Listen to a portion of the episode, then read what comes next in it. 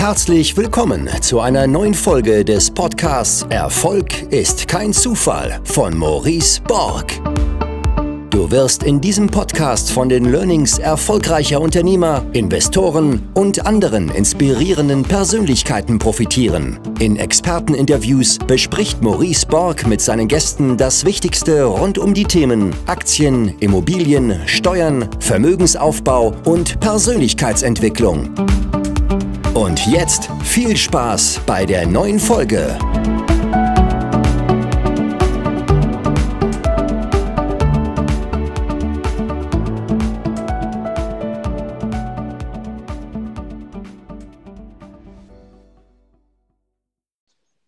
Servus Markus.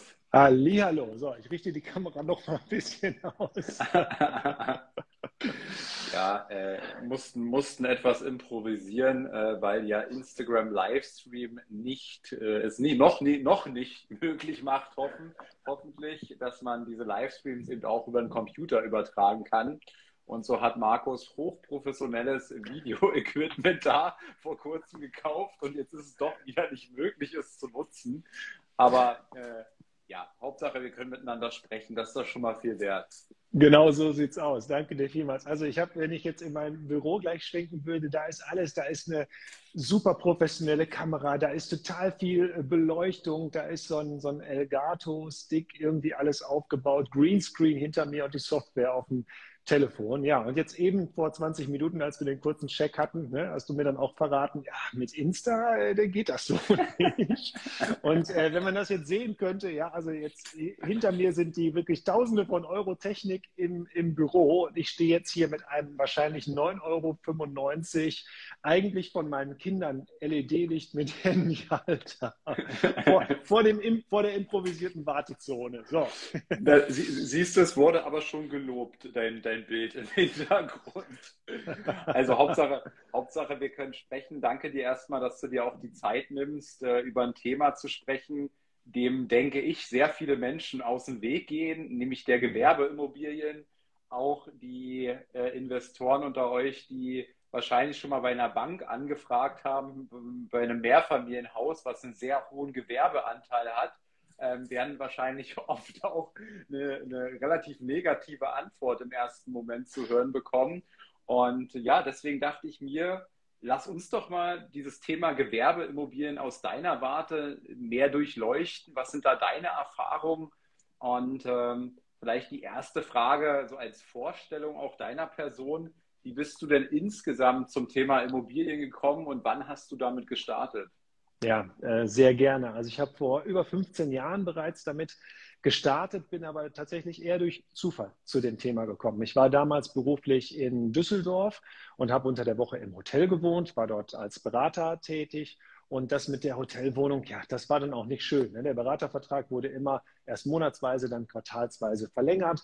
Im Hotel kannst du keine Sachen lassen. Ja, ich bin montags abends angereist, bin freitags äh, morgens wieder aus dem Hotel dann ausgecheckt. Und so musste irgendwann musste eine Wohnung her. Ich habe mir möblierte Wohnungen angeschaut. Ich wollte jetzt auch nicht so viel investieren. Und äh, die waren alle wirklich Schrott. Also für die unter euch, die Düsseldorf Medienhafen äh, kennen, vor 15 Jahren war das nicht so romantisch wie heute. Ja? Die schönen Geri-Bauten und was da alles steht, die standen schon, aber auf der anderen Straßenseite. Das war ja mal eins der schlechtesten Viertel von Düsseldorf, ja? so Hafenviertel. Äh, und so sahen die Wohnungen leider teilweise noch aus. Und das hat wirklich keinen Spaß gemacht. Und so habe ich mich dazu entschieden, eine Wohnung zu kaufen und selber zu möblieren, weil ich ja dort dann auch unter der Woche war und hatte auch überlegt, vielleicht kann ich mal meine Kinder mitnehmen oder was auch immer. Ja, ich habe das dann auch genau so gemacht. Äh, und nachdem ich die Wohnung möbliert hatte und die erste Woche drin verbracht habe, wurde mir mitgeteilt, Markus, dein Beratervertrag wird übrigens nicht verlängert. Okay, das ist ja super geil. Ja, sehr schön. Äh, was machst du jetzt? Ne? Erstmal so, okay, was machst du mit der Wohnung? Ja, also ich hatte noch andere Beraterverträge, das war jetzt nicht das primäre Thema, sondern eher, was machst du jetzt mit der Wohnung? Und äh, da ich immer schon gut exceln konnte, war die Entscheidung ganz schnell gefällt, hm, wenn ich die jetzt vermiete zu den Konditionen, die ich woanders hätte zahlen müssen, das sieht ganz gut aus im Excel. Habe die Wohnung dann inseriert und wurde fast so wie heute. Das war damals noch anders, aber es war wirklich die Resonanz wie heute über Nacht zig Dutzende von Anfragen. Und habe messerscharf festgestellt, ja, ähm, bist du zu billig, äh, hast du zu viel Nachfrage, bist du einfach zu billig. Ja? Also habe ich die Wohnung wieder rausgenommen, Nacht gewartet, viel teurer inseriert und habe sie wirklich für ja, verhältnismäßig wirklich teures Geld dann vermietet. Und habe in meinem Excel gedacht, wie geil ist das denn? Das rechnet sich ja unvorstellbar. Dann sind zwei Dinge passiert. Einmal die Wahrnehmung, ich brauche mehr Immobilien, die ich irgendwie so vermiete. Und das zweite war, äh, die Firma, für die ich gearbeitet habe, sagte, äh, Markus, äh, Budgets sind durch und wir verlängern übrigens doch. Okay, super. Jetzt hatte ich meine möblierte Wohnung aber bereits vermietet. War zwar noch keine Übergabe, ja, und so habe ich, um das jetzt ein bisschen abzukürzen, die nächste Wohnung gekauft, möbliert, um selber einzuziehen, habe von da aus dann aber immer die nächste gekauft, möbliert und sobald die nächste fertig war, habe ich die, in der ich gewohnt habe, die dann ja auch löffelfertig und eingewohnt und perfekt war, wieder vermietet und bin wieder in die nächste gezogen. Das waren die Anfänge meines Immobilientums. Okay, ich habe ja, ich habe ja auch äh, wie viel sind es? Äh, vier, vier Wohnungen äh, in, diesem, in dieser möblierten Sondervermietungsform. Und wenn du mich darüber fragst, ähm, dann ist das den, die eine Zeit relativ positiv, wie ich berichte, und die andere Zeit relativ ja. genervt. Und das hängt immer ja. davon ab, wie mein Mieterwechsel derzeit ist. Also wenn du mich gerade fragst, bin ich, bin ich sau zufrieden, ja, weil die, rechnen sich schön im Excel und dann auch schön in der Realität. Und ich habe gerade wenig zu tun. Ähm, äh, wenn, dann, wenn dann wieder Unzuverlässigkeit, Mieterwechsel auf dem, auf dem Schirm ist, dann gefällt mir das Modell nicht so, weil dann habe ich immer gefühlt einen Nebenjob und ich möchte mit dem Thema Immobilien äh, eigentlich keinen Nebenjob haben. Wie war das bei dir? Wie hast du das empfunden? Ja, das war äh, ganz genauso. Also das ist halt, das habe ich damals schon gelernt, das ist kein passives Einkommen in dem Sinne. Ja, du musst dich schon irgendwie drum kümmern. Ich hatte dann nach kurzer Zeit natürlich mehrere Themen. Zum einen die Mieter, die dann auch angefangen haben zu wechseln. Da hatte ich damals aber relativ viel Glück, sage ich mal in Anführungsstrichen, weil die sich selber eigentlich immer ihren Nachmieter gesucht haben. Also immer, wenn die sagen, gesagt haben, ich ziehe aus, haben die gleichzeitig gesagt, ich habe aber schon hier jemanden, der würde grundsätzlich einziehen. Also das war relativ äh, ein geringes, ein geringer Nebenjob. Der größere war der mit der äh, Bank, weil jetzt immer weiter äh, Wohnungen zu kaufen, das fanden die damals zwar eine tolle Idee und die haben sich auch toll gerechnet, war aber echt eine Herausforderung. Und dann haben die nach kurzer Zeit gesagt, äh, du kannst jetzt nicht dauernd hier in Düsseldorf diese Immobilien so weiterkaufen, die sich zwar ordentlich rechnen, aber nur durch Sondervermietung und das können wir hier nicht ansetzen. Und deswegen habe ich mich dann weiter auf den Weg gemacht, habe einen äh, Standort im schönen Sauerland gefunden, wo ich dachte so, das sind ja Top-Immobilien. Ja, also ich kann schon mal vorwegschicken, ich musste ja alles selber für mich rausfinden. Ne? Es gab kein, keine tollen Podcasts, keine YouTube-Videos, keine äh, Coachings in dem Sinne. Ja? Ich kannte noch nicht mal andere Leute, die professionell in Immobilien investieren. Also bin ich mit ähm, fliegenden Fahnen ins Sauerland gegangen, habe 8% Rendite gesehen, dachte so, Cashflow, super, und äh, habe dort ein äh, Mehrfamilienhaus gekauft und durfte dann in den nächsten Jahren nicht nur, also wenn du sagst, dass möblierte Sondervermietung schon ein Nebenjob ist, ja, dann kann ich dir sagen, dass Vermietung an primär Hartz-IV-Mieter, und das meine ich völlig wertungsfrei, ja, dass das ein extrem valider Nebenjob ist, ja? weil du immer hinter der Miete herguckst, irgendwelche Bescheinigungen wieder zugeschickt bekommst, die du ausfüllen musst, äh, Mieter äh, immer alles aufs Amt sowieso schieben und äh, gerne auch mal bei Auszug äh, keine Kündigung vorab schicken, sondern irgendwann du einfach feststellst, hey, da kommt keine Miete und fährst mal vorbei und Wohnung ist leer. Was ist hier los? Ja, solche Dinge passieren dir dann eben auch. Heute kann man davon natürlich immer berichten und darauf musst du achten und darauf und dieses. Ich durfte das noch selber herausfinden. Also das war dann noch eher ein Nebenjob als die möblierte Sondervermietung. Und, und jetzt sind wir ja immer noch nicht bei der Gewerbeimmobilie. Das ja. heißt, du bist dann Du bist dann erst dorthin gegangen, hast wieder Erfahrungen, ähm, äh, ja, mehr oder weniger mit Schmerz ge gelernt oder zu spüren bekommen. Ähm, wie kam es dann zu dem Schritt Gewerbeimmobilie oder hast du noch weitere Themen im Immobilienbereich ausprobiert? Ich habe es ja alle ausprobiert, glaube ich. ja. Aber ich kürze das ein bisschen ab. Also von Düsseldorf übers Sauerland bin ich dann zu mir nach Bielefeld, wo ich auch heute wohne und äh, arbeite, gekommen, habe hier mein erstes äh, Objekt gekauft und das war tatsächlich ein Gewerbeobjekt, das war ein Büroobjekt, das war damals in eins vermietet an ähm, Enderlein-Finanzierungen. Ne? Vielleicht kennst der ein oder andere äh, auch und die sind da aber rausgewachsen. Woanders hin, dann stand das Ding leer. Ein Altbau mitten in der Stadt. Und jetzt haben die probiert, ähm, neuen Mieter in eins zu finden. Ich wollte gerne in Bielefeld dann auch ein Büro haben, aber ich wollte es ja kaufen nach den guten Erfahrungen, die ich mit jetzt Immobilien hatte und nicht mieten brauchte eigentlich nur einen Teil dieses Hauses. Und dann haben die gesagt, nein, wir brauchen einen Mieter fürs ganze Haus. Das ganze Haus sollte, ich weiß es nicht mehr genau, ich glaube 2000 Euro äh, kosten an Miete. Das wollte ich nicht ausgeben. Dann sind wir uns aber tatsächlich über einen Kauf einig geworden. Und dann habe ich das Objekt gekauft, bin unten selber reingegangen und ähm, das Haus ist ursprünglich Baujahr 1900. Das könnt ihr euch jetzt alle vorstellen. Relativ viele kleine verschachtelte ähm, Zimmer, die ich als Vorteil gesehen habe, weil ich dann das Ganze, was im Wohnen schon funktioniert, dachte ich, funktioniert im Büro auch. Also teil, kleinteilig und teilweise sogar möbliert als Büros vermietet habe. Und so habe ich aus diesem Objekt binnen kürzester Zeit, also die wollten, wie gesagt, knapp 2000 Euro fürs gesamte Haus haben und haben sie nicht gekriegt damals an Miete. Und ich habe es kleinteilig möbliert, habe noch äh, zwei Küchen mit installiert und äh, habe dann über 4000 Euro im Monat an Mietertrag dort bekommen. Und da habe ich in meinem lieben Excel, meinem geliebten Excel gesehen, okay, Sondervermietung ist schon geil und äh, Sauerland ist auch sehr geil, ja, aber Gewerbeimmobilien, ja, da sitzt ja mal ein richtiger Hebel äh, dahinter. Und da habe ich das erste Mal wirklich so gesehen, so, hm, da lässt sich was machen. Und bin dann erst einmal auf dieser, diesem Büroimmobilientrip geblieben.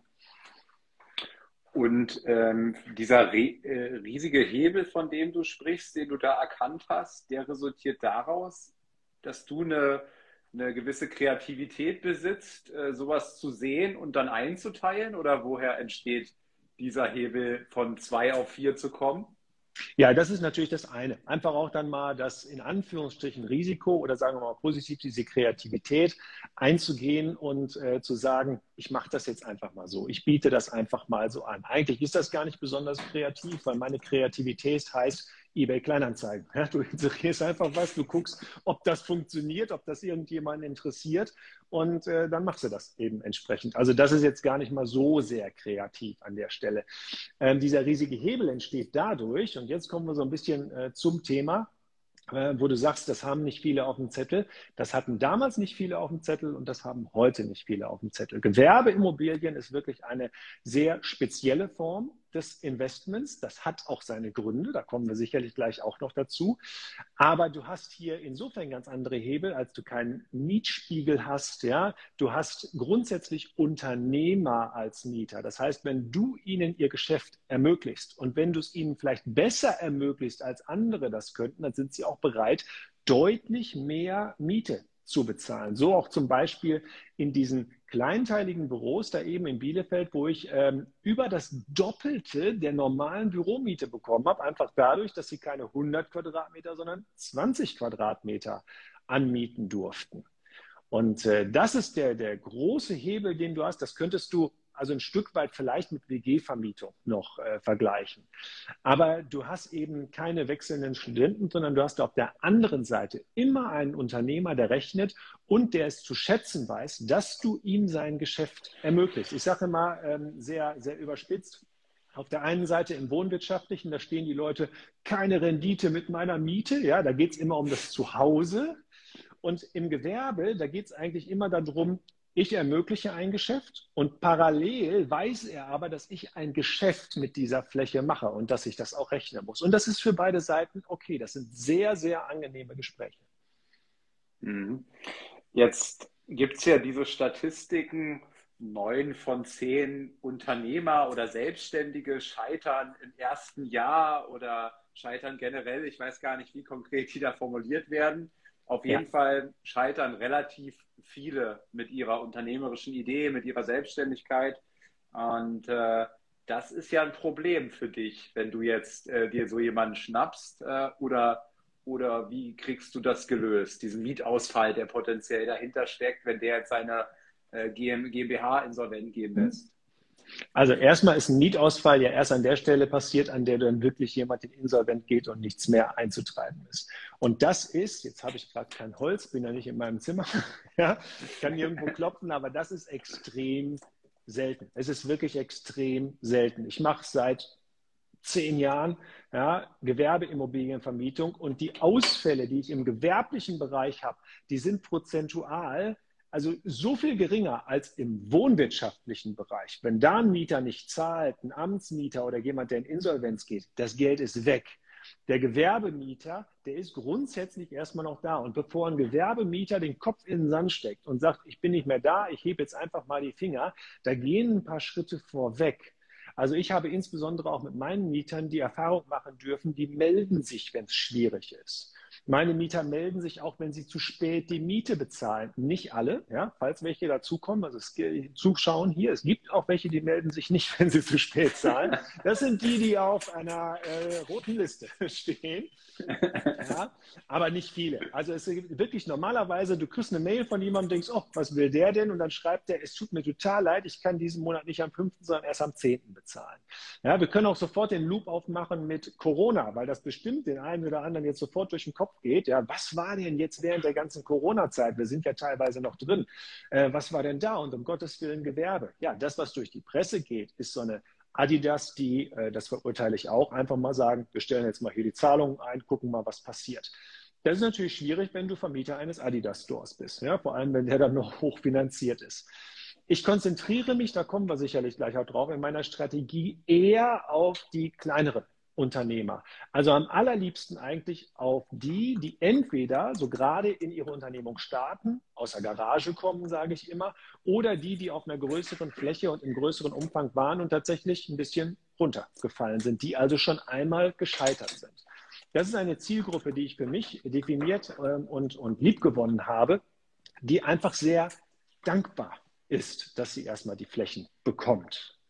Und ein normaler Gewerbe-Mietvertrag, wenn ihr euch schon mal für Immobilien interessiert habt, wo Gewerbe mit dabei ist, dann habt ihr oft wahrscheinlich sowas gesehen wie fünf Jahre, zehn Jahre Mietvertragsdauer und davon noch so und so viel Restjahre. Ne? Das ist so der klassische äh, Aldi oder Lidl oder auch, da geht es dann auch immer um die Restdauer des Mietvertrages und das ist die Immobilie an ähm, eben dann wert um meinen Mietern den Einstieg da sehr, sehr einfach zu machen, ja, brauchen die bei mir diese Art von Verträgen nicht abzuschließen. Natürlich, wenn ich jetzt mal, äh, wir bleiben jetzt mal bei Adidas und wenn Adidas sagen würde, du musst aber eine halbe Million auf meine Fläche investieren, damit ich da reingehe, natürlich brauche ich da einen Zehn-Jahres-Vertrag, selbstverständlich. Aber wenn jetzt Mieter XY aus der Garage kommt in eine Hallen- oder Produktionsfläche und sagt, ich brauche jetzt statt 20 100 Quadratmeter, dann weiß der letztendlich ja noch gar nicht, ob das wirklich ein supergeiles Geschäft für ihn wird. Der unterschreibt mir auch keinen 5- oder 10-Jahres-Vertrag. Und genau das ist eigentlich mein Asset. Ja? Ich lasse ihn rein. Ich sage immer, die ersten zwölf Monate ist die Kündigung ausgeschlossen. Ein Unternehmer muss zwölf Monate in die Zukunft gucken können, sonst kannst du es knicken. Aber du kommst auf die Fläche so, wie sie ist im Moment. Das folgt jetzt natürlich von der Fläche ab. Die Miete ist dann in Relation zur Fläche. Und du brauchst keinen Zehnjahresvertrag abzuschließen, sondern du kommst rein, unbefristet, erstes Jahr Miete ausgeschlossen. Das hat jetzt auch zur Folge, wenn der in Schieflage kommt, dann meldet der sich, weil er kann raus aus dem Vertrag der hat nicht diesen Zehn-Jahres-Vertrag, sondern er kann die Notbremse für sich ziehen, er kann die bei den Lieferanten ziehen, bei seinen Dienstleistern und beim Vermieter. Und auch da ist es eigentlich genauso wie damals in der möblierten Vermietung. Meistens bringen die tatsächlich den Nachmieter. Ich habe das mal erlebt. Ich habe mit Anfang 20 Lieferservice in Berlin betrieben und dann äh, habe ich äh, äh, habe ich überlegt, ob ich in so, einem, in so einer großen Shopping Mall auch ein, ein, ein Store quasi aufmache und äh, habe mich da informiert nach den Mietverträgen und das waren genauso Dinger, äh, ich glaube 10 oder 15 Jahre äh, ja. wollten die mit mir einen Mietvertrag machen und ich ja. 21, ja. Ähm, das war ja wie, äh, weiß ich nicht, äh, ich wusste noch gar nicht, wie lange ich das überhaupt machen wollte und die monatliche Miete in dem Ding war 8000 Euro für 60 Quadratmeter, ja. Genau. Ähm, also Wahnsinnsvertrag und äh, äh, das habe ich, ich fand Wahnsinn, dass das, äh, dass das da überhaupt äh, sogar noch gäbe ist. Aber ich wollte ja auch erstmal validieren, ist der Standort überhaupt gut, ja? Und wenn er nicht genau. funktioniert, habe ich einen 10 Jahresvertrag oder 15 waren es meine, glaube ich sogar, ja. Also ähm, ganz krass. Wie, wie validierst du denn die, ähm, weil du gerade sagtest, du konzentrierst dich, ich sag mal, an auf, auf, auf relativ junge ähm, Unternehmer, ja. also nicht im Sinne von ihrem persönlichen Alter, sondern von ihrem unternehmerischen Alter. Ähm, das ist ja tendenziell genau die gefährlichste Zielgruppe wahrscheinlich in dem, in dem unternehmerischen Kontext, wobei man gesehen hat, jetzt auch so ein Adidas kann äh, von heute auf morgen die ja. nicht mehr zahlen. Find ne? viel, ich finde die viel gefährlicher. Ja, ja, ja. Und ähm, jetzt, jetzt, wenn man so Privatmieter ähm, als Beispiel nimmt, dann lässt man sich die Schufa zeigen irgendwie, dann nimmt man die, die drei Einkommensbescheide, Arbeitsvertrag, ähm, nimmt eine Kaution wie, wie, wie, gehst du hier vor? Machst du dann eine unternehmerische Prüfung oder wie muss ich mir das vorstellen? Ja, das, das, das, kannst du ja mit den meisten gar nicht machen. Ich mache natürlich auch eine Bonitätsprüfung. Die meisten haben gar keine GmbH, sondern sind äh, Einzelunternehmer an der Stelle. Und äh, das, was fürs Wohnwirtschaftliche gilt, wenn du sagst, naja, du machst eine ordentliche Bonitätsprüfung, alles, Düsseldorf Medienhafen ja. Sauerland gibt es eine Bonitätsprüfung, nämlich wenn es nicht rot ist, die Ampel, dann hat er wahrscheinlich einen falschen Namen benutzt. Das ist leider, das ist leider wirklich so. Ja, also jedes Mal, wenn die Bonitätsprüfung nicht negativ ist und du nicht das halbe Inhaltsverzeichnis der Schufa, das gilt nicht für das ganze Sauerland. Ja, falls jetzt jemand zuschaut, es geht um diesen einen speziellen Standort, ehemaliger NATO-Standort, 100 gleiche Häuser, ein paar davon gehören mir. Das äh, ist da halt einfach äh, so. Und jedes Mal, wenn die Ampel grün ist, sage ich dem Hausmeister, lass dem Mann Ausweis zeigen und äh, das wird nichts. Ne? Steht ein anderer Name dann drin. Das ist wirklich krass. krass. Also äh, so und jetzt, was ist jetzt gefährlicher? Ja, ein Haus voll mit Mietern zu haben, wo die Miete vom Amt kommt, vermeintlich die sicherste Miete. Ich sehe das ein äh, bisschen anders. Ja? Oder ein Haus oder eine Halle oder was auch immer zu haben mit Gewerbemietern, die sich dazu entschieden haben, ihr Leben selber in die Hand zu nehmen und selber für ihren Lebensunterhalt zu sorgen. Das heißt jetzt nicht, dass die das von Anfang an verstehen und dass die nicht eine Menge unternehmerischer Fehler an der Stelle machen. Ja? Aber grundsätzlich haben die ein anderes Mindset. Mhm. Ich äh, mach, mach mal ein Beispiel hier, wo ich jetzt hier oben stehe. Das ist ähm, eins meiner Lieblingsobjekte, von denen ich auch, also die ich auch am liebsten kaufe, nämlich eine Halle aus den 70er Jahren. Ihr könnt euch das alle, also wenn wir jetzt in meinem Büro wären, könnte ich den Screen teilen kurz und ein Bild äh, zeigen. So, kann ich nicht. Die, Wunde ist tief, die ist tief. Ja, ja, ja ich, äh, ich äh, also, ich muss es euch jetzt erklären, aber so eine 70er-Jahre-Halle, sowas habt ihr alle schon mal gesehen. Die ist primär massiv gebaut, viele Betonteile. Ähm, die ist eigentlich über eine Etage, meistens voll unterkellert und obendrauf ist so ein Eigentümer, äh, heute sagt man Penthouse, damals haben die Wohnung dazu gesagt, ja, was hier obendrauf ist und vielleicht noch ein Gästeapartment. Das ist der Klassiker. Und so eine Halle ist in der Regel 500 bis 1000 Quadratmeter auf einer Fläche und dann eben der Keller dazu. Das ist so der, der typische Aufbau. Und so eine Halle kaufe ich. Ich nehme auch genau das Beispiel, wo ich jetzt hier oben drin, also in diesem Eigentümer-Penthouse, da habe ich inzwischen oben mein Büro drin. Und unten die Halle, ich habe die übernommen. Das war eine ehemalige Großküche.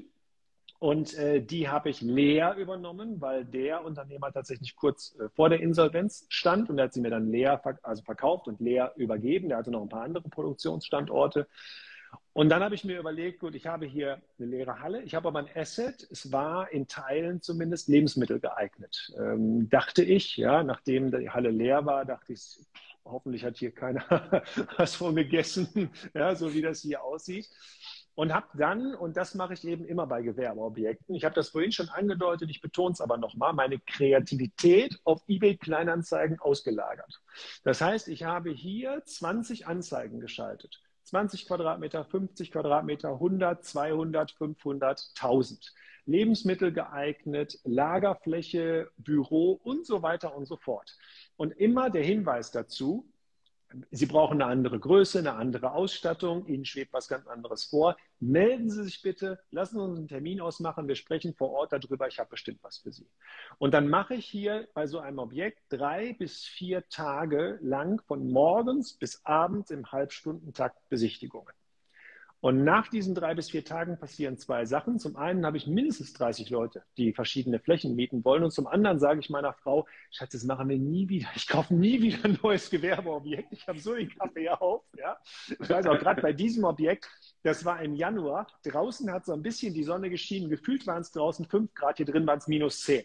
Ich, es war so arschkalt äh, hier drin. Also es speichert ja durch diese Bauweise nicht nur Wärme, sondern eben auch Kälte unheimlich und die Heizung lief natürlich nicht mehr. So, was ist hier jetzt passiert? In diesem Objekt sind jetzt heute eins, zwei, drei, vier, fünf, sechs, sieben, ich auch, acht Mieter und eine äh, Monteur-Apartment. Also da ist wieder die Sondervermietung. Und äh, hat unterm Strich mit allem, was ich investiert habe, bis jetzt, wir sind im vierten Jahr, 11 Prozent Rendite. Und ich habe noch ein Baugrundstück von anderthalbtausend Quadratmeter, das liegt noch brach. Da habe ich eine Planung für, aber im Grunde, das ist ja schon mit in diesen Investitionskosten mit drin. Und so etwas geht meistens nicht mit Wohnimmobilien, zumindest nicht strukturell. Ja, du kannst nicht äh, skalieren, dass wenn du einmal vielleicht ein schönes Modell hast mit Sondervermietung und so, da kannst du nicht, nicht, meistens nicht 20 Stück von, von bauen. Bei Gewerbe kannst du hier eins nach dem anderen von machen. Immer der Ruhe eins nach dem anderen. Hm. Wenn du von Rendite sprichst, da tauchen mhm. ja in diesem ganzen äh, Immobilieninvestorenkreis äh, immer unterschiedlichste Renditen auf. Also es gibt ja. die Brutto-Mietrendite, ich glaube, es ist der gängigste Begriff, ähm, wo, du, wo du quasi nur den Kaufpreis äh, als Basis ja. nimmst für die Renditeberechnung. Ähm, ich finde das immer nicht so sinnvoll, weil es gibt ja nun mal auch andere Kosten noch ähm, als den Kaufpreis. Hast du jetzt die Gesamtkostenrendite ja. gemeint oder welche meinst du? Also für mich gibt es nur eine Form der Renditeberechnung. Ja? Und selbst wenn du nach Bruttomietrendite fragst, frag mal drei Leute, die geben dir drei unterschiedliche Definitionen äh, davon. Wenn ich von Mietrendite spreche, dann meine ich Gesamtinvestitionskosten zu Kaltmieteinnahmen. Nichts anderes. Das heißt, alles, was jemals in dieses Objekt eingeflossen ist, jemals, also auch nicht minus Abschreibung, minus Tilgung oder sowas, nein, alles, was ich hier investiert habe, auf eine Seite und die Mieten, die ich bekomme pro Jahr auf der anderen Seite. Was ist, äh, du hast ja jetzt schon ein bisschen Einblick gegeben, also gerade was deine Zielgruppe anschaut, ähm, angeht, an, an, an potenziellen Mietern. Was ist grundsätzlich deine Strategie äh, an Gewerbeimmobilien? Wonach schaust du äh, wonach äh, guckst du aktuell? Ja, also am allerliebsten mache ich tatsächlich genau diese äh, Produktionshallen. Das ist noch deutlich interessanter als Büro, weil auch bei Büro brauchst du immer noch Leute, die ins Büro gehen. Du hast also immer im Grunde genommen eine relativ eingeschränkte Gruppe. Du hast eine Verwaltung, äh, du hast eben ja, Leute, die am Schreibtisch sitzen. Wenn du dich auf so eine Halle, auf Produktionsflächen konzentrierst, dann hast du die unterschiedlichsten Nutzungsarten. Das fängt an mit der Basisnutzungsart Lager. Lager geht immer irgendwie. Und selbst wenn es reinregnet, kannst du immer noch Sachen lagern, die nicht äh, regenempfindlich sind. So, dann geht das aber auch eben weiter bis in den High-Class-Bereich und auf jede Produktions- und Lagerfläche kannst du auch Büros, ähm, äh, Produktions- und Lagerfläche, kannst du auch Büros, ähm, Sozialräume und alles Mögliche mit reinbauen. Also das sind multifunktionale Flächen und so sage ich es auch meiner Bank immer, ja, ich baue multifunktionale Flächen für multifunktionale, multifunktionalen Mietbedarf. Und äh, apropos Bank, ähm, ich hatte letztens wieder ähm, einen Kumpel von mir, der hat, äh, der hat einen, ein Mehrfamilienhaus angeboten bekommen mit einem sehr hohen Gewerbeanteil. Ich glaube 60 Prozent oder so etwas, ja. Und ähm, dann fragt er mich, ob ich helfen kann in Bezug auf Finanzierung weil ihn äh, irgendwie sämtliche Banken abgelehnt haben. Ja. Ähm, wie, äh, also hast du, wie, wie, wie stehst du dazu? Wie sind deine Erfahrungen? Weil du machst es ja offensichtlich und du ja. kriegst es ja dennoch hin, nicht bei einem, nicht bei einem Mehrfamilienhaus mit einem bisschen Gewerbeanteil, sondern mit, mit Reingewerbe sozusagen. Äh, wie ist ja. da äh, die Situation aus deiner Sicht zu bewerten? Ja, ich habe den Goldesel im Keller, da gehe ich kurz hin und hole das. Natürlich nicht, ja. Also jetzt kommen wir tatsächlich, jede Upside hat ja ihre Downside, jetzt kommen wir zur Downside. Ja? Die Finanzierung. Das ist eine riesige Herausforderung. Banken scheuen Gewerbe ja, wie der Teufel das Weihwasser.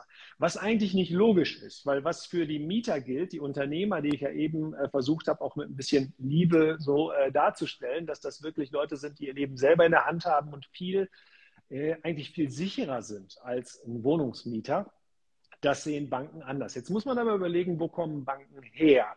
Ich habe euch jetzt einen Teilausschnitt gezeigt, dass ich zum Beispiel mit Immobilien arbeite, die ich insgesamt aufteile. Das heißt, aus so einem Objekt werden plötzlich acht oder neun Mieter oder auch aus dem Bürogebäude werden verschiedene Mieter. Ja, ähm, das, das muss, muss eine Bank erstmal verstehen und ich nenne die Objekte, zum Beispiel ein Bürohaus heißt bei mir nicht Bürohaus, sondern ein Mehrgewerbehaus. Das ist ja, glaube ich, eine eigene Wortkreation, die ich wahrscheinlich mal mir sichern lassen muss. Mehr Familienhaus kennt die Bank, mehr Gewerbehaus, wenn Sie mal kurz drüber nachdenken, ist es eigentlich logisch. Ja, so okay, das verteilt sich irgendwie auch auf mehrere Schultern. Trotzdem hat eine Bank, wenn sie an Gewerbe denkt, denkt sie als erstes an sogenannte Single Tenants, ja, an, an den Aldi, ja, wo es einen Mieter gibt, an den Lidl, an den Adidas, ja, an irgendwelche großen Produktionsflächen, wo große Firmen drin sind. Und wenn die mal die Miete kürzen und irgendwas ausfällt, dann bricht dir 100 Prozent des Mietertrages weg. Dazu zählt auch noch Gastronomie. Auch das ist ja Gewerbe. Das haben die Banken natürlich besonders gerne. Gastronomie, das läuft super gut. Ja, und über diese Schwelle muss man erstmal kommen. Und jetzt gibt es Banken, leider, ähm, die Großbanken, also Deutsche Bank, Commerzbank und äh, was es noch so an regionalen größeren Banken gibt, die haben oft wirklich dieses Kriterium mehr als 25, 30 Prozent Gewerbe. Also raus nicht. Wenn dein Kollege sagt, er kriegt gar keine Finanzierung, ist das wahrscheinlich nicht der Fall, sondern er hat dann gesagt, er braucht ja mindestens 70, 80, 90 Prozent irgendwie sowas und die bekommt er nicht. Er würde schon 40, 50 Prozent ja. Finanzierung ja, ja. natürlich bekommen, klar. Ja. Aber ohne den Goldesel im Keller, den ich dort leider auch nicht stehen habe, wird, wird, wird das schwierig. So, und da kommt jetzt die Person und die Strategie. Also erstmal ist es super wichtig, immer selber zu Banken zu gehen. Finanzierungsvermittler es gibt sehr, sehr gute, aber meine Meinung, Vorsicht, Meinung, ich will niemandem zu nahe treten, ist, wer sich selber für mehrere Immobilienkäufe interessiert, egal ob wohnwirtschaftlich oder gewerblich, muss selber zur Bank. Er muss selber seinen Bankkontakt aufbauen, weil einfach irgendwann die Strategie und die Person viel wichtiger wird als alles andere. So, zweitens bei Gewerbe ist es umso wichtiger. Bei Gewerbe bewertet die Bank, ich gebe euch mal kurz den Hinweis, wie die Bank das rechnet. Gewerbemiete mal Laufzeit des Vertrages minus Nachnutzung, kommen wir gleich drauf, Kosten der Nachnutzung plus Bodenwert. Wenn ihr jetzt beim Mietvertrag nur noch eine zwei Jahre reintragen könnt, ja, könnt ihr schon vorne und hinten eintragen, was ihr wollt, da kommt halt kein Wert draus. Das heißt, eine Bank, ich nehme es bei diesem Beispiel äh, hier, da hat mir die Bank gesagt, sie setzen hier, als ich es leer übernommen habe, Bodenwert minus Abrisskosten. Das ist der Wert, den Sie hier effektiv sehen.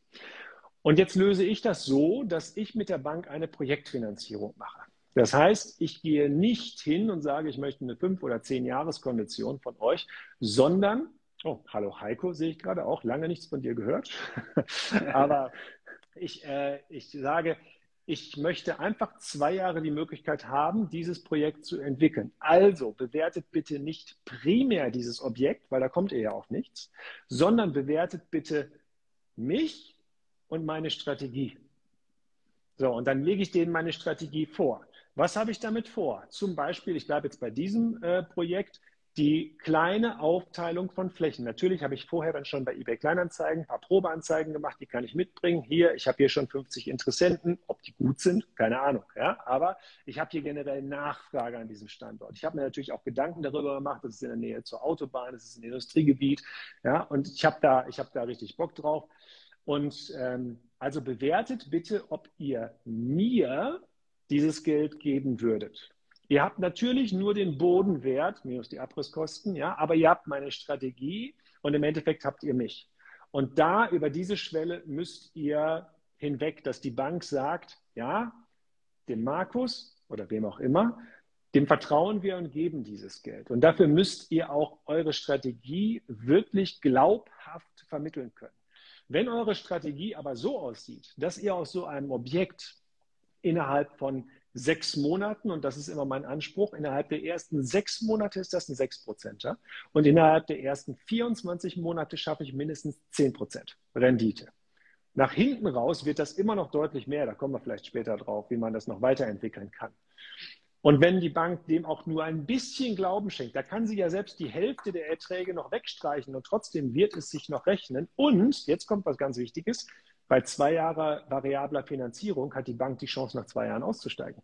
Das ist zwar ungünstig für dich und auch für die Bank nicht ganz ideal im Zweifelsfall, aber wenn die Bank vorher der Meinung war, dass du noch in der Lage sein könntest, dieses Geld irgendwie abzuarbeiten in deinem Leben, besteht ja kein Risiko.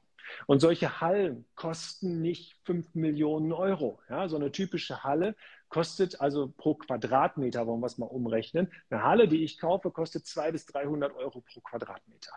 Das ist das, was die kostet. Und dann brauche ich natürlich noch ein bisschen Sanierungsbudget, was mir erstaunlicherweise die Bank aber auch mitgibt, weil ich es ja hier rein verbaue. Ich erhöhe ja dann den Wert des Ganzen. Und so kommt ihr zu einer Vermietung. Was die Bank vielleicht bei deinem Kollegen, was die Bank immer sieht, ist, ich habe hier einen tollen Teil Wohnung und ich habe hier eine Duck Gewerbe. Und oft ist das auch noch leider in der Mietdarstellung auch noch so, dass die Wohnungen mehr bringen als das Gewerbe, weil das Gewerbe strategisch falsch angepackt wird. Also wer das in irgendeinem Haus hat, dass das Gewerbe weniger Miete bringt als die Wohnung, der hat da das falsche Konzept drin. Die, wo, die, das Gewerbe ist in allen meinen Häusern, wo ich also unten auch vielleicht nur ein Gewerbe habe und oben eben die wohnwirtschaftliche Nutzung, ist immer der Renditekracher. Grundsätzlich. Mhm. Äh, spann, spannender Punkt äh, mit, dem, mit dem Finanzierungsvermittler, weil ich schreibe, ich schreibe ein Buch, äh, das hat den Titel Life is a Sales Pitch, weil alles im Leben Verkauf ist. Und du, du, du bringst es ja im Grunde mal rüber, wie, wie wichtig der Verkauf deiner eigenen Person jetzt hier in diesem Immobilienbusiness, was du jetzt betreibst, zu sein scheint. Ähm, äh, warum warum ist es, ist es so subjektiv, was so eine Bank da entscheidet in dem Bereich? Also natürlich kommt es darauf an, was kann der, der vor dir sitzt, überhaupt entscheiden. Ja? Wenn du in der Baufinanzierungsberatung sitzt und du kommst mit der Gewerbeimmobilie, dann wird das nichts. Du musst natürlich von vornherein auch darauf achten, dass du zum Richtigen kommst und ein Gewerbeobjekt gehört in die Geschäfts- oder Firmenkundenabteilung. Egal, ob du das privat kaufst, das muss dort jemand verstehen, weil der auch die Mieter, die Unternehmer verstehen muss. Dann hat er auch andere Kompetenzen. Ich habe selbst in meinem ersten Leben, ja, die Ausbildung und die ersten Jahre in der Bank gearbeitet Deshalb weiß ich, dass so Geschäfts- und Firmenkundenbetreuer wirklich mehrere hunderttausend Euro Blanko-Kompetenzen haben. Also wenn die an dich glauben, dann können die das unterschreiben oder haben zumindest dann auch noch einen Kollegen, der es mit unterschreibt. Und wenn du dann auch noch bereit dazu bist, vielleicht kommen wir auch mal auf Konditionen, also für so eine zwei Jahres variable Finanzierung zahle ich 3,5 bis 4 Prozent Zinsen und das auch die letzten Jahre, was hochgradig attraktiv ist für die Bank. Teilweise zahle ich sogar noch eine Einmalgebühr dazu am Anfang von 0,5 bis 0,75 Prozent. Die probiere ich allerdings immer ans Ende zu schieben, dass ich sage, okay, aber nur wenn ich euch nach zwei Jahren verlasse, muss ich diese Gebühr wirklich bezahlen. Wenn ich dann wechsle in eine längerfristige Finanzierung und ihr das auch wollt, dann entfällt die bitte an der Stelle. Und das ist, jetzt muss man das mal vom, vom Effekt her sehen. Wie viele andere muss eine Bank dafür im wohnwirtschaftlichen Bereich finanzieren, um so eine Rendite zu machen? Ja, da muss sie nicht das Zehnfache, da muss sie teilweise das 40, 50-fache an Volumen reinholen, um das gleichen, um den gleichen Effekt zu haben. Und das macht es attraktiv. Wenn du aber einen Plan vorlegst, der dir 6 bis 10 Prozent Rendite bringt, dann solltest du auch die dreieinhalb bis vier Prozent Zinsen zahlen können. Klar. Und das ist aber für dich kein Hebel, also weil es ist ja schon ein extremer Unterschied, ne? was man oder was man in diesem Wohn Wohnbereich bekommen hat die letzten Jahre für den Zins, also von, weiß ich, um die 1%, ähm, wenn du da, wenn ich mal ohne Eigenkapital rangehst und wenn du mit Eigenkapital rangehst, dann bist du ja teilweise bei 0, äh, Prozent gewesen. Und du bist jetzt irgendwie bei 3,5 bis 4. Da gibt es, äh, da gibt es aber keine andere Möglichkeit, ja, weil das wären ja auch nochmal ich sag mal, drei schöne Prozent, die du mitnehmen könntest. Ja? Also die Kreativität von äh, allen äh, Zuhörern und Sehern sind ja keine Grenzen gesetzt. Ja, ihr könnt das ja anders machen. Ich sage euch ja nicht, das ist der einzige Weg, sondern jetzt sage ich erstmal, diesen Weg bin ich gegangen. Und meine Bank, und für den Fall, dass sie dir irgendwann mal zuschaut, also herzlichen Dank auch für diese über 15-jährige Partnerschaft, die wir da pflegen. Ja, meine Bank findet das cool und bei mir gibt es einen Spruch, den ich auch vielen meiner Coaches an irgendeiner Stelle sage, der heißt Deal vor Kondition. Wenn der Deal diese Kondition hergibt, dann lass doch die anderen mitverdienen. Lass doch die Bank mitverdienen. Ja? Hauptsache, du machst diesen Deal. Was ist, wenn du jetzt zu der Bank gehst und sagst, äh, ich gehe nochmal zur Nachbarbank und die macht das jetzt für 3,25 oder für 2,75? Wie guckt er das nächste Mal auf dich. Der macht dir ein Angebot und dann sagt er, weißt du was, diesmal gebe ich dir aber gar nicht 100 Prozent, ich gebe dir nur 90 oder ich gebe dir nicht 120, sondern das, das macht es nicht schön, ja. Und äh, wenn du ihn mitverdienen lässt, dann gehst du zu ihm und er sagt, geil, der Markus Befort kommt wieder. Ja, heute ne, Taschen aufhalten, es regnet Geld. ja, heute machen wir wieder ein geiles Geschäft. Da kann ich den Vorstand nächste Woche wieder auf den Tisch legen. Guck mal, was ich hier wieder für eine Rendite eingefahren habe. Aber jetzt kommt es ja zwei Jahre variabel. Was ist in Jahr drei? Und jetzt kommt einer der wesentlichsten Hebel, die ich übrigens nicht nur im Gewerbe, sondern auch öfter mal im wohnwirtschaftlichen Bereich äh, mache, da nicht zu 3,5 Prozent, aber durchaus erst mit einer variablen Anfangsfinanzierung. Jetzt sind wir am Ende von Jahr zwei. Ich sage meiner Bank, liebe Bank, guck mal hier, und jetzt sieht die den 10 Prozent an. Wie viel ist das Objekt jetzt in den Büchern der Bank wert? Ja, nach der Formel, die ich eben gegeben äh, habe und nach der Laufzeit der Verträge sieht das nicht ganz so gut aus, aber da sind wir ja drüber hinweg, weil in meinem Fall sagen Sie, das ist eine andere Strategie, das ist ein Mehrgewerbehaus, das funktioniert also anders. Ja? So, jetzt nimm doch mal einen Faktor, ja, und, und selbst wenn wir jetzt nur einen Faktor von 10 nehmen, wir nehmen jetzt auch mal völlig, völlig ähm, blanko Zahlen. Wir haben für 300.000 Euro das Ding damals gekauft, jetzt haben wir 10 Prozent, das heißt, wir haben 30.000 Euro Mieteinnahmen. Da würde ich jetzt mal behaupten, dann haben wir, was für einen Wert? Also es ist nicht Mehrfamilien, äh, nicht, nicht wohnwirtschaftlich, aber einen bestimmten Wert von 450.000, 500.000 Euro, den die Bank dann hier darstellen könnte.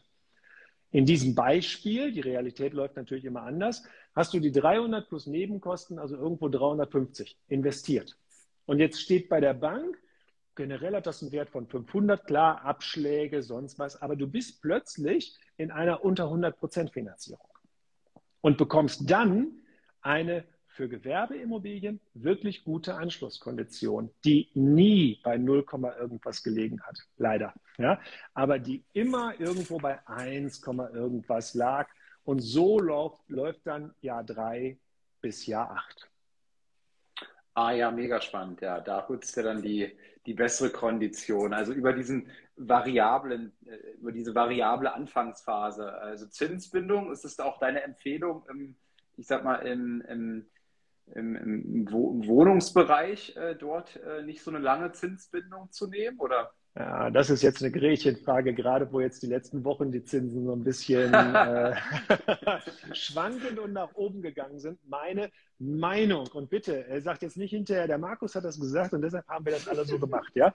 Meine Meinung ist, dass wir gerade so einen kleinen Huckel haben. Wir sind meines Erachtens schon wieder auf der Höhe und gehen so ganz, ganz leicht runter, weil es gibt ja keinen keinen echten Grund, warum die Zinsen steigen. Also wir haben ja immer ein Zinskorridorfenster bestehen aus Habenzinsen und Sollzinsen. Ja? Ich habe persönlich noch nicht die Mitteilung bekommen, dass die Habenzinsen steigen, beziehungsweise sich von der negativen Ebene wieder in die positive bewegen. Und in gewisser Bandbreite kann natürlich der Sollzinssatz äh, hier und da schwanken, aber er kann nicht einfach so davon galoppieren. So funktioniert das nicht. Und äh, wenn jetzt mal also ein, ein wirklich ein sehr geschätzter YouTuber, Herr äh, Professor Sinn, von dem du bestimmt ja auch schon Bücher gelesen und bewertet hast. Der hat eine ganz tolle Weihnachtsvorlesung 2021 gemacht, gibt es auch noch hier auf YouTube. Und äh, da erklärt er, nicht, warum gibt es keine höheren Zinsen, sondern er erklärt den gesamtwirtschaftlichen, volkswirtschaftlichen Zusammenhang. Wie entwickeln sich äh, die äh, Volkswirtschaften der Länder? Wie sind die Verschuldungsgrade? Wie sind echte Verschuldungsgrade? Und dann kann man hinterher eigentlich nur zu dem Schluss kommen, dass wesentlich höhere Zinsen kann sich kaum ein Land in Europa leisten. Eigentlich noch nicht mal Deutschland, aber allen voran so Italien, Frankreich, ja, Griechenland, wenn man so äh, Länder mal nimmt, das geht nicht. Deshalb glaube ich nicht, Meinung, ich sage es nochmal, dass die Zinsen sich langfristig deutlich nach oben entwickeln werden. In meiner Betrachtungsweise, ich mache immer noch jede Finanzierung so, dass ich die ersten zwei Jahre variabel mache bei Objekten, die ich sehr gut entwickeln kann innerhalb dieser zwei Jahre und erst danach eine fünfjährige Zinsbindung. Das hat mehrere Gründe. Zum einen hat es den Grund, dass die fünfjährige ja immer günstiger ist als die zehnjährige. Das heißt, diese Zinsdifferenz, die ich dort mitnehme, ich sage jetzt mal 0,3 ist die günstiger, die, die, die fünfjährige. Dann habe ich ja im Zeitraum sechs bis zehn Jahre, also in der zweiten fünfjährigen Laufzeit, die 0,3 aus dem ersten und die 0,3 aus dem zweiten, also die zweite Finanzierung könnte schon 0,6 Prozent höher sein. Und ich habe trotzdem noch immer den gleichen Zinssatz, als hätte ich von vornherein eine zehnjährige Kondition genommen. Zweitens habe ich aber schon einen Teil getilgt. Das heißt, ich bekomme den neuen Zinssatz nur noch auf einen Teil des Darlehens. Und jetzt kommt das Allerwichtigste. Die drei nach Ablauf der fünfjährigen Zinsbindung habe ich wieder eine neue Möglichkeit der Bewertung meiner Immobilie und produziere wieder erhebliche freie Sicherheiten in den Büchern der Bank. Mhm. Wie ist denn das nochmal mit der Bewertung äh, der Bank? Ja, zum Beispiel bei mir, ich habe eine, eine, eine, Wohnung gekauft und habe dann diese Sonder, äh, Sondervermietungsform reingebaut. Ja? ja? Und so wie ich das mitbekommen habe, ähm, rechnet eine Bank trotzdem einfach mit der mit der ortsüblichen Kaltmiete in ihrer ja. Stresskalkulation oder so etwas, ja. Ist richtig. Und ähm, ich habe aber jetzt seit, seit, seit zig Jahren eben, ich kriege nicht die angegebene Kaltmiete, sondern hier auf diesem Kontoauszug steht seit fünf Jahren, dass ich deutlich mehr bekomme. Ist es dann auch so ein Fall, wo ich dann irgendwann eben eine andere Bewertung mal bekomme oder ziehen Sie das gnadenlos durch? Also grundsätzlich ziehen Sie das erst einmal nach den Vorschriften der Bank so durch, denn nur die nachhaltig erzielbare Miete darf bewertet werden. Das heißt, Sie gucken nicht nach diesen Sondervermietungsmodellen, sondern was würde passieren, wenn du die Wohnung ordnungsgemäß vermietest und dann noch nicht mal zu dem, dass du sagst, was gibt der Markt im Moment her, sondern eher zu dem, was ist denn hier so Mietspiegel und ähnlich und wo habe ich denn entsprechende Vergleichswerte. Aber es gibt immer noch auch die Bewertungszeile in so einem Beschluss der Bank. Und da steht dann schon, dass eben durch diese Sondervermietungsmodelle erhebliche Liquiditätszuflüsse generiert werden können und dass das auch entsprechend honoriert wird. Aber das ist eher so ein weicher Faktor, auch eher ein weicher Faktor, der bei kleineren Banken, also Sparkassen und Volksbanken, mitbewertet wird. Bei größeren Banken hast du leider in der Regel ja die Marktfolge, wo ganz anders sitzen als äh, die Beratung. Die haben auch keinen Kontakt miteinander und dort wird das eher nicht honoriert. Mhm. Ähm, bevor wir nochmal auf deine vielleicht wichtigsten hm, Tipps, Empfehlungen für jemanden, der sich an dieses Thema jetzt äh, rantrauen mag, vielleicht ist es, hat es gar nichts mit Trauen zu tun, aber das kannst du ja gleich auch nochmal sagen. Noch kurz der Hinweis, Sie haben schon fünf Leute heute gespendet ähm, fürs Kinderhospiz Sternbrücke. Das ist eine Einrichtung, die ich äh, sehr gerne unterstütze. Ähm, äh, das, die unterstützen Menschen, ähm, die die Nachricht bekommen haben, für ihr Kind können wir nichts mehr tun ähm, und begleiten dann quasi diese Familien in den letzten Schritten und äh, finde es sehr cool, dass ihr euch hier mit ein, ein paar Spenden beteiligt und freue mich auch, wenn ja, wenn ein paar andere das hier zum, zum, zum Dank quasi für den Livestream für Markus hier auch äh, noch einwerfen. Ansonsten, genau, die letzte oder die letzte Viertelstunde, dass wir da nochmal reingehen. Ähm, äh, ich, ich will mich jetzt diesem Thema Gewerbeimmobilie annehmen. Welche Tipps kannst du aus deiner Erfahrung heraus jetzt jemandem vielleicht in dem Bereich geben? Ja, also die erste Empfehlung ist, sich den Markt erstmal anzuschauen und zu schauen, womit man sich wohlfühlt. Das Tolle an Gewerbeimmobilien ist, nachdem wir jetzt sehr viel über Downside gesprochen haben, müssen wir mal wieder ein bisschen Upside äh, machen. Das Tolle an Gewerbeimmobilien im Gegensatz zu Wohnen ist, Ihr wisst sicherlich, äh, Maurice wird es bestätigen, wenn du eine Wohnung siehst, wo du sagst, ey, das ist ein geiler Deal. Ja, du kriegst den Infoticker ja, über ThinkImmo, über ImmoScout, über was auch immer. Du musst quasi zum Handy greifen und sagen, äh, kaufe ich. und dann hoffen, dass du einen Besichtigungstermin bekommst. Ja, und oft wird dir gesagt, ah, leider schon vergeben die Besichtigungstermine, obwohl die Anzeige erst drei Minuten online ist. Bei Gewerbe ist das so, du siehst die Anzeige fürs Gewerbe, Du guckst dir das mal eine Woche an und du denkst mal drüber nach. Dann rufst du den Makler an und sagst, nächste Woche Donnerstag 17 Uhr wäre ich wohl da in der Gegend und könnte mir das anschauen. Und dann sagt der Makler, äh, das richte ich mir ein. das machen wir. Ja?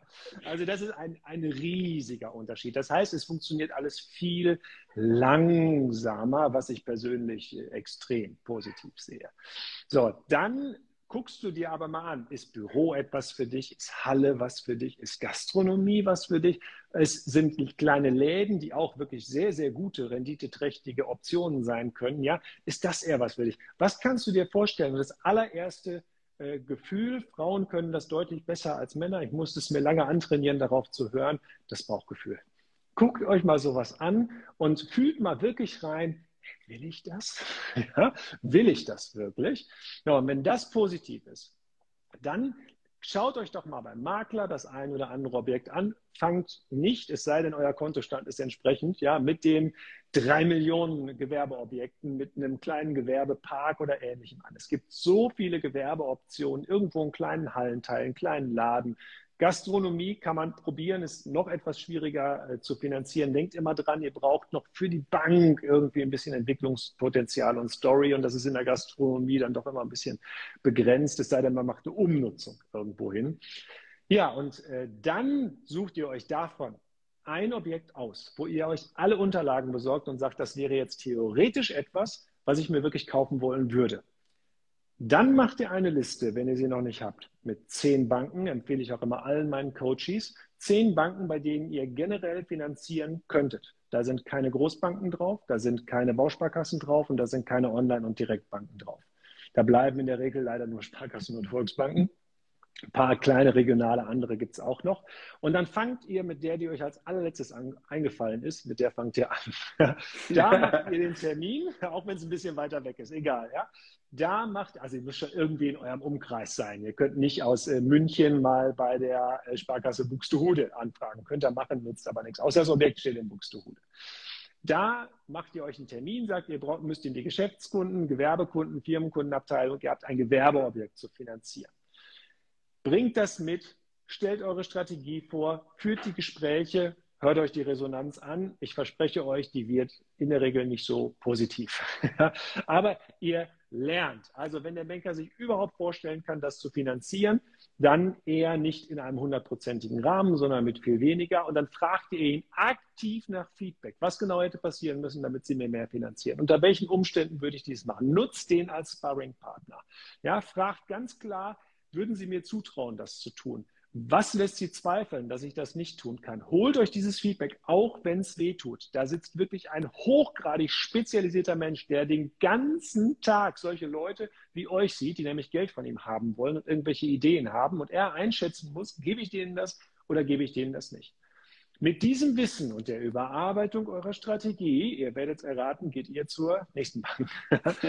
und so arbeitet ihr euch weiter vor. Ihr müsst jetzt nicht die ganze Zehnerliste fertig machen. Ja? Wenn ihr merkt, äh, ab, der, ab dem dritten, vierten Gespräch, boah, ich bin jetzt echt fit, dann wisst ihr, dann habt ihr ja irgendein Finanzierungsangebot auf dem Tisch, wo ihr sagt, okay, dafür hätte ich dieses Objekt jetzt tatsächlich kaufen können.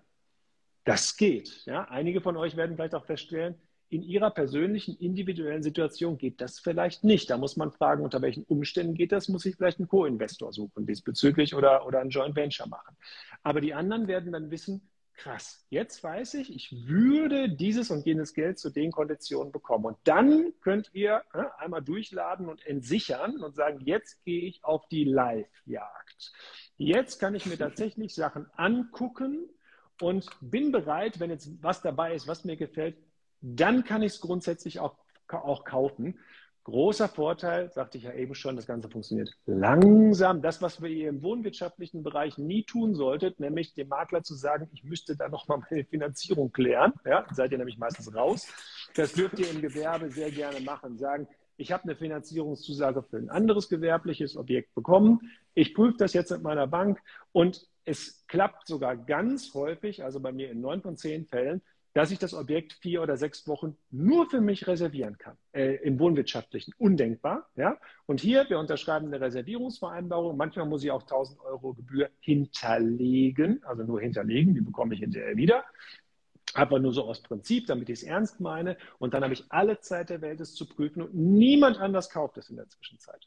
Das ist, äh, hört sich fast zu schön an. ja. ja. So, das, ist, das ist mit der größte Tipp und die, die intelligenteste Herangehensweise, in dieses Geschäftsfeld zu starten. Hier kam gerade die Frage noch, ähm, zwecks Finanzierung, was ist denn da möglich in dem Bereich? Sind da, sind da 100% Finanzierung auch möglich oder ist, äh, brauchst du oder auch 110% Finanzierung? Kann ich da ganz ja. ohne Eigenkapital ran? Geht sowas? Ja, also nehmt euch äh, diese, diese äh, Befangenheit, ja, macht keine Vorwegannahmen. Irgendjemand äh, hat vielleicht erzählt, oder Maurice hat es ja vorhin selber gesagt, wir können das Beispiel nehmen. Mensch, da wollte einer was kaufen mit 60 Prozent und er hat keine Finanzierung bekommen. Jetzt haben wir schon festgestellt, er hätte wahrscheinlich doch eine bekommen, aber eben zu Konditionen, die äh, nicht für ihn äh, denkbar waren. Ja, ich gebe euch das Beispiel von dieser äh, Halle hier wohl wissend, das ist nicht mein erstes gewerbliches Objekt. Die Bank weiß, ich habe einen Track Record. Ich möchte euch einfach eine, ein Verständnis dafür geben, was überhaupt möglich ist, dass auch hier was anderes möglich ist als im wohnwirtschaftlichen Bereich. Meine Bank hat mir hier 100 Prozent des Kaufpreises, alle Nebenkosten und bezogen auf den Kaufpreis 50 Prozent nochmal Top-Sanierungsbudget. Einen Euro Eigenkapital. Jetzt war ich irgendwie doppelt. Bist du noch da, Maurice? Ich bin wieder da. Ja, der hat gerade 20% Akku, Akkumeldung gemacht. Deswegen hat es hier kurz einen Cut gegeben. Aber jetzt müsste alles passen. Ich hoffe, das ist jetzt trotzdem im Livestream, äh, äh, hat das äh, trotzdem geklappt. Vielleicht könnt ihr kurz, kurz sagen, gab es bei mir auch eine Unterbrechung? Dann äh, versuche ich nochmal zurückzuspulen, um mich zu erinnern, was ich eben noch so erzählt habe.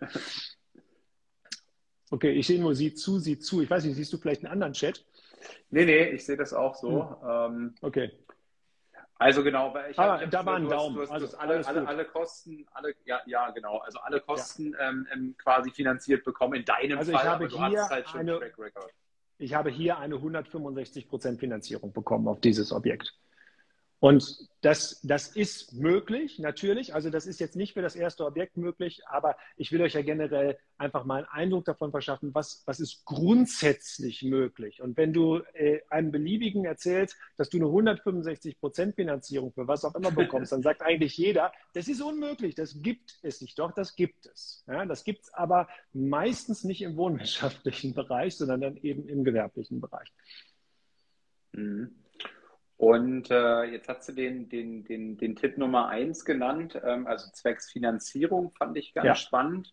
Ähm, großen Vorteil am Gewerbe, eben diese, diese Ruhe, die du da beschreibst, das ist ja, äh, das ist für mich undenkbar. ja. Ähm, so, wie, so, wie, du das auch gesagt hast, so habe ich das immer äh, kennengelernt und alle Tipps und Tricks, die ich in dem Bereich immer wieder höre, gehen alle in Richtung Schnelligkeit, Verbindlichkeit. Schnell ähm, etc.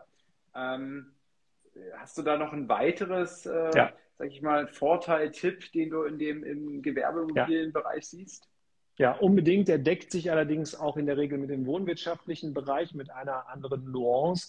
Grundsätzlich Testanzeigen schalten. Das empfehle ich auch im wohnwirtschaftlichen Bereich, da aber eher um die Miethöhe festzustellen oder vielleicht auch ein Sondervermietungsmodell zu testen, ob das funktioniert. Im gewerblichen Bereich geht es erstmal darum, gibt es hier überhaupt Nachfrage? Und ich verrate euch das, ja, sag mal, Geheimrezept meiner, meiner Erstprüfung. Meine Erstprüfung heißt immer, die Halle ist so, wie sie ist. Und könnte ich sie kaufen, Kaufpreis plus Nebenkosten, also das nur als Gesamtinvestition, ohne einen Euro zu investieren, und könnte ich sie dann so als Lager vermieten, dass ich 6% Rendite habe. Das ist meine Erstbetrachtung und das ist auch gleichzeitig die, die, die Kurzdefinition. Ich brauche weder Price Hubble noch ImmoScout noch sonst was dafür. Ich brauche wirklich nur die Quadratmeterzahl und so einigermaßen den Zustand. In meinen Regionen weiß ich natürlich, ja, kriege ich 2 Euro, 3 Euro, 4 Euro den Quadratmeter für eine Lagerfläche. Multipliziere das, ich will 6% haben und weiß genau, was darf ich hier bezahlen. Mhm. So einfach ist das letztendlich. Ja? Also auch das als Tipp eBay Kleinanzeigen, schaut euch an, macht eine Testanzeige. Ich mache die grundsätzlich bei den Objekten dann ohne Hausnummer, also schon die richtige Straße, ohne Hausnummer. Ich nehme irgendwie einen Stock Foto. Äh, jetzt habe ich selber natürlich einen umfangreichen Bestand, aber es geht auch ohne Foto. Wenn da steht Fotos folgen oder so ein bisschen äh, Secret äh, Rent oder sowas in der Richtung. Und dann einfach beschreiben, was ist das für eine Fläche? Was könnte man dort machen? Ihr wollt ja nur gucken, gibt es dort Nachfrage? Jetzt kriegt ihr sofort einen Tipp äh, zusätzlich, weil dann oft auch bei meinen äh, Coaching-Teilnehmern die Frage kommt, äh, ja, und was ist mit denen, die sich gemeldet haben? Die enttäusche ich ja alle. Nein, die enttäuscht ihr bitte nicht. Denen schreibt ihr allen hinterher, die Fläche ist jetzt schon vermietet, aber ich bekomme in Kürze eine ähnliche Fläche zur Vermietung. Soll ich mich denn dann nochmal melden? Und so habt ihr anstelle enttäuschter Kleinanzeigennutzer äh, Fans, die euch folgen im Profil bei eBay Kleinanzeigen und die ihr auch gerne wieder anschreiben dürft, weil die es super cool finden, auch mal zu den Gewinnern zu gehören, dass sie proaktiv angeschrieben werden für eine Vermietung. Sehr, sehr cooler Tipp. Ähm ich habe das, ich mache das auch immer gerne, ähm, ähm, allerdings ja in dem, äh, in, dem, in dem Wohnungsbereich, um das so zu testen. Aber ich, ich habe mir keine Fans gemacht. Ja, ich habe Leute enttäuscht. Von daher äh, fand ich das nochmal ein sehr cooler, äh, äh, sehr coolen Hinweis. Ähm, Markus, äh, wenn man dir zuhört, lernt man gerne von dir. Ähm, ich jedenfalls und vielleicht sehen das auch andere so. Ähm, wo, wo, wo, wo, kriegt man mehr von dir? Wann schreibst du dein erstes Buch? Ähm, Coaching hast du angesprochen. Wie komme ich in dein Coaching? Vielleicht dazu noch mal ein paar Worte. Äh, sehr gerne. Also tatsächlich schreibe ich aktuell ein Buch. Ähm, das habe ich noch nicht so im breiten Kreis breit getreten, aber ähm, da es dieses Jahr erscheinen wird, am 8. September, kann ich das jetzt noch etwas breiter machen. Es geht nicht rein um Gewerbeimmobilien. Das wird möglicherweise das nächste Buch, weil das ja eher so ein Nischenthema ist, sondern es geht hier um Akquise von Immobilien. Also den Untertitel des Buches kann ich schon mal verraten. Der heißt So kaufst du jede Immobilie. Habe vielleicht so ansatzweise gemerkt, dass ich da schon eine gewisse Herangehensweise habe, es auch gewisse Voraussetzungen äh, diesbezüglich gibt. Und ja, in dem Buch wird es dann entsprechend mehr dazu geben. Es wird kein 6,99 Euro Buch gegen Versandkosten, sondern es wird ein ordentliches Hardcover, hochwertiges äh, Buch, was für die natürlich Spiegel Bestsellerliste geeignet ist, selbstverständlich, ja. Und äh, für von deinem Buch habe ich ja gelernt, dass es ganz wichtig ist, einmal äh, vor, ähm, ähm, ach, guck mal, wie heißt er denn jetzt? Ähm, meine Güte, mein, eins meiner Lieblingsbücher, einmal vor ihm in der Liste, Napoleon Hill, ja, denke nach und werde denke nach und werde reich. Einmal vor ihm zu stehen ja. in der Liste und sei es nur einige Tage oder Wochen, ja, egal, einmal muss man davor stehen in der Liste bei Amazon. Ja. Das ist auch mein Ziel. So, zum Coaching. Ich bin einer von äh, 24 Coaches bei Immocation. Das ist eine äh, anerkannte Bildungseinrichtung, TÜV zertifiziert, wo man ein Sechs-Monats-Programm buchen kann, die Ausbildung zum Immobilieninvestor. Das allerdings sehr individuell, also sowohl für Leute, die jetzt mit null Immobilien starten und sagen, ich möchte einfach äh, das erlernen. Es funktioniert aber auch sehr, sehr gut für Leute, die schon sehr viele Jahre am Markt sind und das einfach nochmal professionalisieren wollen. Also das ganze, äh, die ganze Ausbildung ist sehr, sehr individuell. Es wird unterteilt in Gruppen geht über sechs Monate mit entsprechendem Abschlussevent. Ja, da bin ich einer der Coaches. Sehr cool. Jetzt weißt du ja, ich stelle in meinem ähm, Kanal gerne Bücher vor. Ich lese viel. Ähm, dein Buch werde ich natürlich auch lesen und sehr gerne vorstellen. Denke nach und werde reich, hast du angesprochen. Ähm, welche drei Bücher haben dich denn am meisten als letzte Frage ähm, in deinem Leben äh, geprägt? War Napoleon Hill eins von diesen drei? Oder ist ja, es definitiv. Okay. Nein, nein, nein, nein, nein, nein, Napoleon Hill ist auf Platz zwei, ja, weil ähm, es ist deshalb aber auch Platz zwei, weil ich es zuerst als Hörbuch gehört habe. Und ich weiß nicht, ob es schon jemand sich angetan hat, es als Hörbuch zu hören. Das ist die beste Einschlafmethode überhaupt, weil dieser Sprecher so unvorstellbar uninteressant ist. Das ist wirklich der, der Oberknaller. Also wenn ihr jemals Einschlafschwierigkeiten habt, das Hörbuch, ladet euch das runter, dann ist euch geholfen. Das Buch finde ich phänomenal. Auf Platz eins, auch da ein Klassiker, ne? Rich Dad, Poor Dad. Also das ist einfach, das finde ich, muss jeder lesen, weil es eben auch so eine Romangeschichte ist. Und äh, ich finde, sie liest sich locker weg. Meine Kinder sind 14 und 17. Die 17-Jährige hat es gelesen. Die 14-Jährige wird es jetzt, ich denke mal, zum 15. Geburtstag auf den Tisch äh, bekommen und lesen. Und äh, auch wenn es eine Kinderversion davon äh, gibt, die ich jetzt persönlich noch nicht gelesen habe, ich finde es sehr wichtig, den Kindern irgendwie das mitzugeben, was in der Schule leider überhaupt nicht gelehrt wird. Also wirklich so 0,0, ja, wo man sich eher schon ich sage mal in Anführungsstrichen, entschuldigen muss als Kind, wenn man sagt, mein Papa ist Immobilieninvestor, ja, äh, kleiner, kleiner Zwischenloop. Deshalb sagen meine Kinder auch, mein Papa macht indirekte Wirtschaftsförderung. Ja, und dann so, was heißt das? ja, mein Papa ähm, siedelt Gewerbefirmen auf entsprechenden Flächen an und die schaffen dann Arbeitsplätze. Ah, hört sich doch gleich viel besser an als Immobilieninvestor oder Heuschrecke oder irgendetwas. Ja? Auch das der Vorteil der Gewerbeimmobilieninvestition. So, das waren die ersten äh, zwei. Und Platz drei vielleicht, ähm, ich glaube, ich habe das nicht auf deinem Kanal gesehen. Und falls der ähm, Heiko Plach, den ich vorhin mal hier zwischendurch gesehen habe, noch online ist, ist tatsächlich etwas, was er mir vor wahnsinnig vielen Jahren empfohlen hat. Und was ich bis jetzt unvorstellbar gut finde, das Buch. Und es passt auch ein bisschen dazu, dass du gesagt hast, äh, wir sind alle ein Stück weit Verkäufer. Es heißt High Probability Selling die, Wahrschein die, die hohe Wahrscheinlichkeit des Verkaufs oder irgendwie sowas, die, äh, der Untertitel. Also High Probability Selling, englischer Titel, aber deutsches Buch. Großartig, auch das in Romanform geschrieben.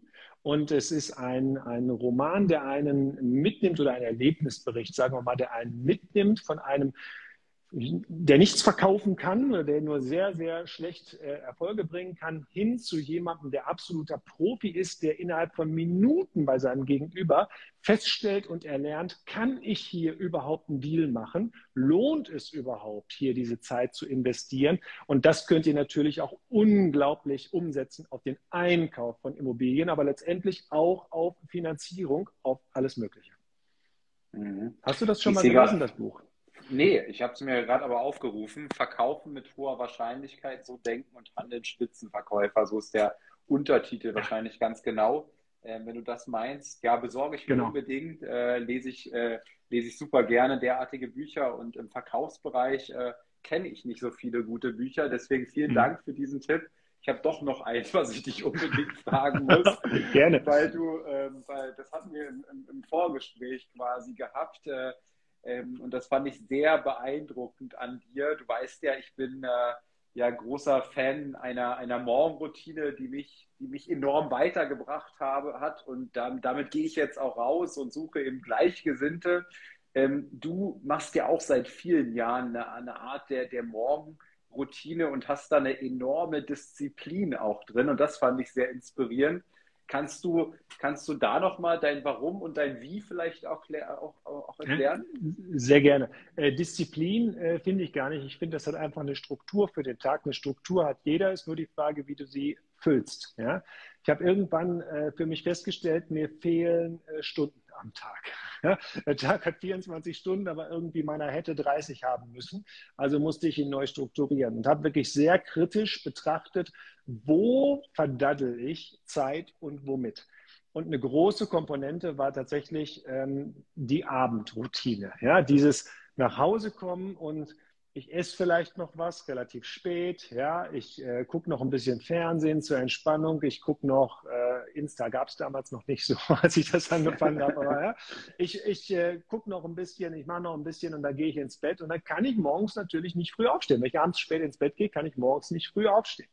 Ja, wenn einer nach dem Geheimnis des Lebens mich fragen würde, würde ich sagen, ja, wenn du morgens früh aufstehen willst, musst du abends früh ins Bett gehen. Das ist total einfach. Ja, du brauchst deine sieben bis acht Stunden Schlaf auf Dauer. Es gibt auch Leute, die kommen mit weniger aus, gibt Leute, die kommen mal mit weniger aus. Ich brauche meine sieben bis acht Stunden Schlaf. Und das bedeutet, als ich entschieden habe, ich stehe morgens im Sommer um 5 Uhr, im Winter um 5.30 Uhr, weil es echt noch lange dunkel ist, ja, äh, auf, dann bedeutet das auch, dass ich so gegen 21.30 Uhr im Bett liege. Wie sieht jetzt so meine Struktur aus und was hat das für soziale Auswirkungen? Auch das ist ja immer wichtig, wenn man plötzlich abends nicht mehr anwesend ist. Ja. Ich stehe morgens auf, ich mache jeden Morgen mein erster, äh, also mein erster Gang auf die Couch, eine nennen wir es mal Meditation. Ich mache das nicht unbedingt mit zu und Augen. Es ist mehr so ein Blick in den Tag. Was habe ich vor? Ich nutze äh, sehr stark das Tool To-Do-Ist, äh, schaue da rein. Aber es ist so, ja, ich sag mal, wie ein Stück Meditation. Wenn meine Zeit es zulässt, dann lese ich noch 10 bis 15 Minuten direkt am Morgen, weil tagsüber komme ich oft nicht mehr dazu. Ich habe keine Ahnung, wie du diese ganzen Bücher liest, also wirklich Respekt. Vielleicht kaufe ich in der Zeit Immobilien, das könnte natürlich sein. Ja, wahrscheinlich. So. Und dann äh, beantworte ich äh, Fragen in der Wissensdatenbank. Vielleicht habt ihr davon auch schon mal irgendwo ein Video gesehen. Also es gibt bei Immocation eben auch so eine Wissensdatenbank. Da können die Leute jederzeit Fragen reinstellen und ich beantworte 99 Prozent davon.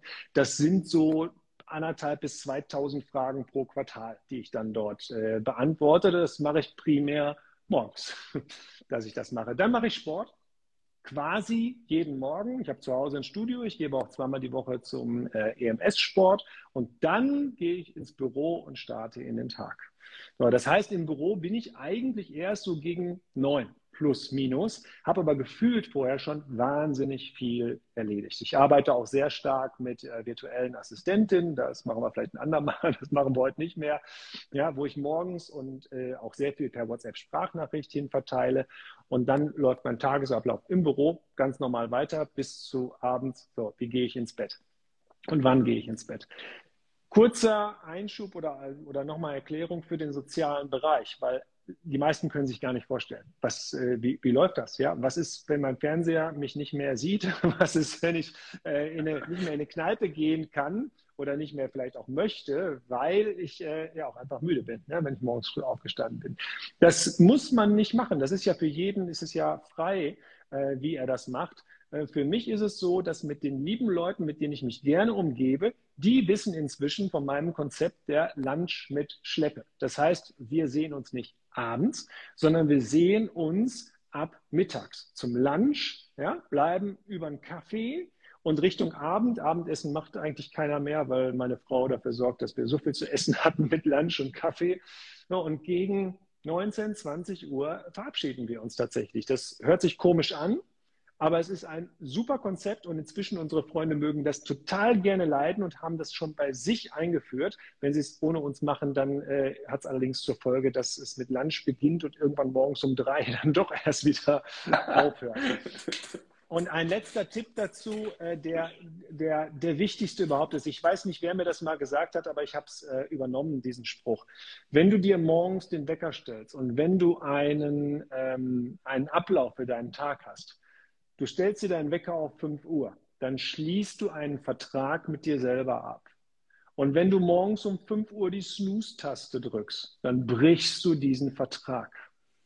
Und das hat eine andere Qualität als, oh, ich kann nicht, ja, ich drücke da mal drauf, ja. Vielleicht der erste Gedanke mit, ich breche jetzt den Vertrag mit mir selber, wenn ich jetzt diese Snooze-Taste hier drücke. Für alle, die es ein bisschen komfortabler haben wollen, empfehle ich so eine App. Meine heißt Sleep Cycle, die dann äh, deinen Schlaf so ein bisschen analysiert. Und wenn du sagst, du willst um 5 Uhr aufstehen, öffnet die ein, Wegfenster ab 4.30 Uhr und analysiert erstaunlich genau anhand deiner Atem- und äh, Bettgeräusche, äh, wann du aus der REM-Phase kommst, sodass sie sich nicht aus dem völligen Tiefschlaf holt, sondern irgendwo ein bisschen netter weckt. Aber wenn du sieben bis acht Stunden geschlafen hast, bist du auch morgens nicht mehr in der REM-Phase. Ja, ja. Nee, sehr interessant nochmal. Danke, danke dafür. Da, da, darüber könnte ich mich mit dir auch äh, Stunden unterhalten. Nur, wir haben gelernt, du bist auch diszipliniert und 21.30 Uhr. Ja, muss ich im Bett liegen. Äh, ja, und ein bisschen Freizeit willst du auch noch haben. Also, Markus, vielen, vielen lieben Dank. War sehr erfrischendes Gespräch, viele coole Learnings dabei. Ähm, ja, folgt, äh, folgt die auf deinem Profil, der Rendite-Doktor. Das ist hier alles verlinkt. Danke euch, dass ihr auch alle dabei wart. Äh, tut mir noch den Gefallen oder uns auch den Gefallen. Schreibt einen Kommentar unter die Aufnahme, die stelle ich gleich hoch. Dann kriegt das ein bisschen Reichweite auch im Nachgang. Oft wird das viel, viel häufiger im Nachgang geschaut, auch über den Podcast als jetzt hier live. Trotzdem mag ich das sehr gerne, wenn es live ist und wir auch ab und zu zumindest, auch wenn es manchmal schwer ist, hier auf die, auf die Kommentare eingehen, weil man ständig sieht, der nächste ist hier mit drin und so weiter. Also vielen lieben Dank und bis bald. Ne? Danke euch. Macht's gut. Danke dir für die Möglichkeit. Ne? Tschüss. Ciao.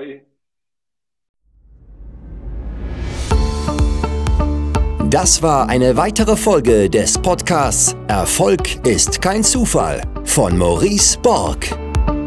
Bitte nimm dir eine Minute und unterstütze uns mit einer Bewertung. Folge Maurice Borg bei Instagram und profitiere von seinen täglichen Buchausschnitten aus den besten Büchern unserer Zeit. Sein Profilname ist mb-maurice-borg.